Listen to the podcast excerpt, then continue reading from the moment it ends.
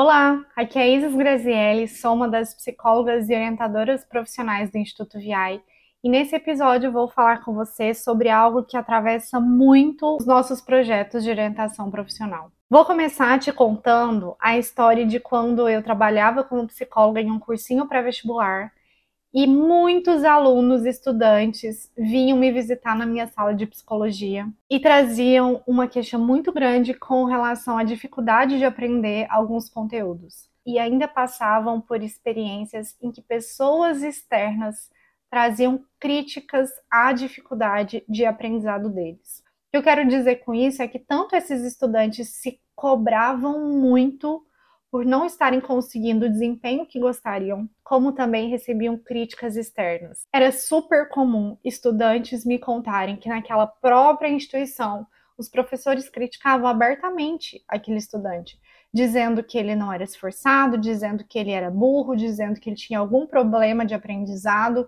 dizendo às vezes que ele tinha algum problema na cabeça ou palavras ainda mais duras para aqueles estudantes que estavam ali quase 24 horas dedicados aos estudos. E uma grande conclusão a qual esses estudantes chegavam é: se eu não consigo aprender isso, eu sou burro ou eu nasci com defeito.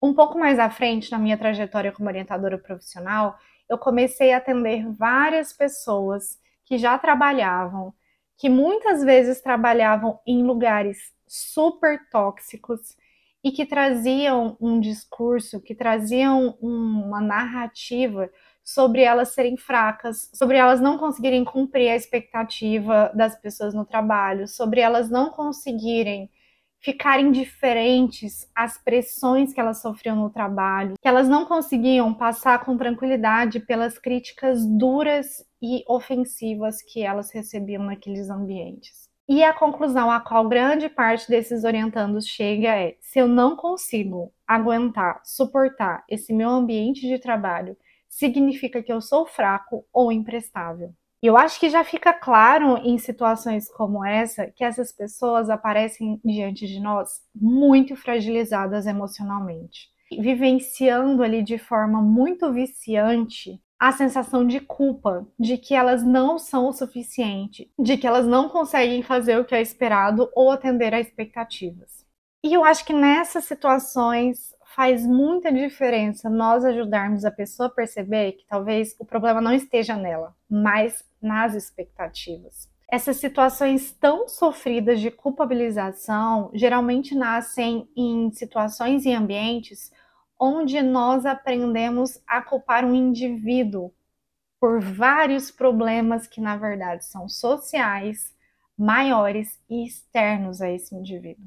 E essa culpabilização individual faz com que o problema fique localizado naquela pessoa e que aquele grande grupo que está naquele lugar não precise olhar para os defeitos da configuração daquele lugar.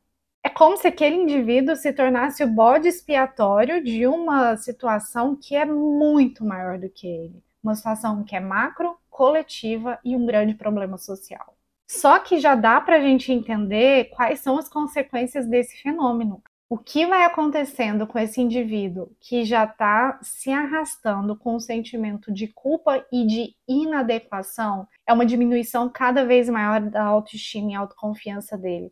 O que muitas vezes, em pouco tempo, leva à real quebra dessa autoestima e dessa autoconfiança. E uma pessoa que tem a autoestima e a autoconfiança comprometida acha que não é capaz, acredita que não merece, chega à conclusão de que não é possível e muitas vezes não se permite tomar boas decisões profissionais, porque ela não enxerga aquele universo de possibilidades profissionais saudáveis como possíveis para ela.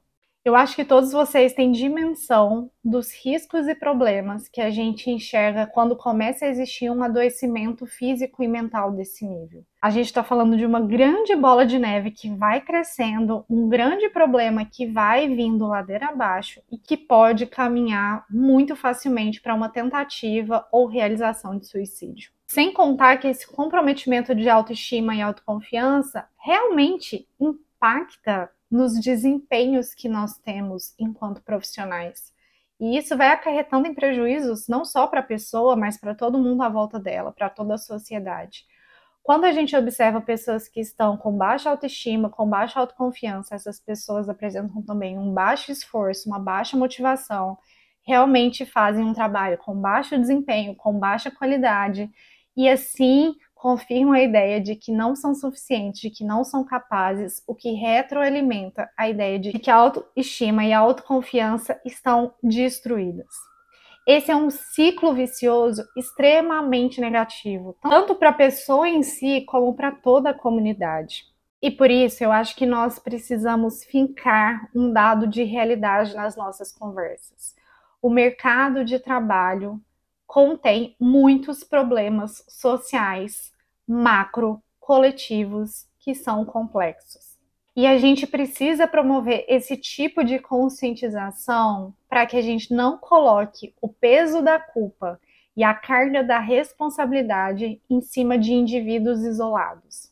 A gente precisa manter em mente quais são as causas desses problemas sociais que estão externos a um indivíduo isoladamente. Esses problemas do mercado de trabalho se sustentam em cima da desigualdade, e aqui eu estou falando de racismo, etarismo, sexismo, capacitismo, homofobia e muitos outros tipos de desigualdade que nós praticamos enquanto sociedade. Esses problemas do mercado de trabalho também se sustentam em elementos como oportunidades desiguais, avaliações injustas ou discriminatórias, ambientes adoecedores e líderes despreparados. Quando nós, enquanto orientadores profissionais, lidamos com situações em que aquele indivíduo que busca o nosso apoio está fragilizado emocionalmente, vivendo todo esse processo de se tornar o bode expiatório de uma situação mais complexa, nós precisamos conscientizá-lo de que o que está em jogo é um fracasso coletivo e não fracasso individual. Nós estamos falando de um problema que é macro e que é de responsabilidade de toda a sociedade. Eu acho que faz todo sentido nos nossos projetos de orientação profissional ajudarmos os orientandos a refletirem sobre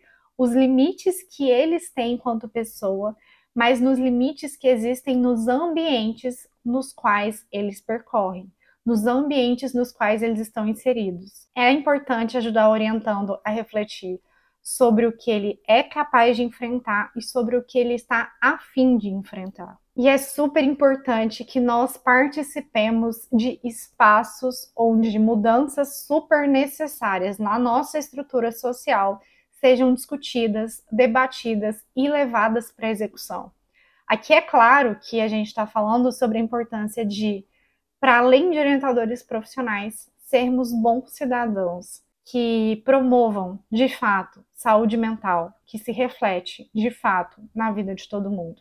Se você nem sabe por onde começar a participar de espaços assim, eu te convido a participar do espaço para orientadores profissionais criativos, que é mediado pelo Instituto VIAI, porque lá na plataforma nós compartilhamos vários conteúdos relevantes para a nossa transformação social que vão muito além de orientação profissional. Para acessar a plataforma gratuita, basta acessar o link que está na descrição de todos esses episódios. E é claro, aproveite as próximas discussões que nós vamos trazer aqui, porque a gente sempre busca enxergar uma complexidade da nossa realidade que vai muito além do trabalho de orientar pessoas nas suas escolhas profissionais. Aproveite para seguir esse nosso podcast, porque eu vou estar te esperando na nossa próxima discussão. Até lá, viu?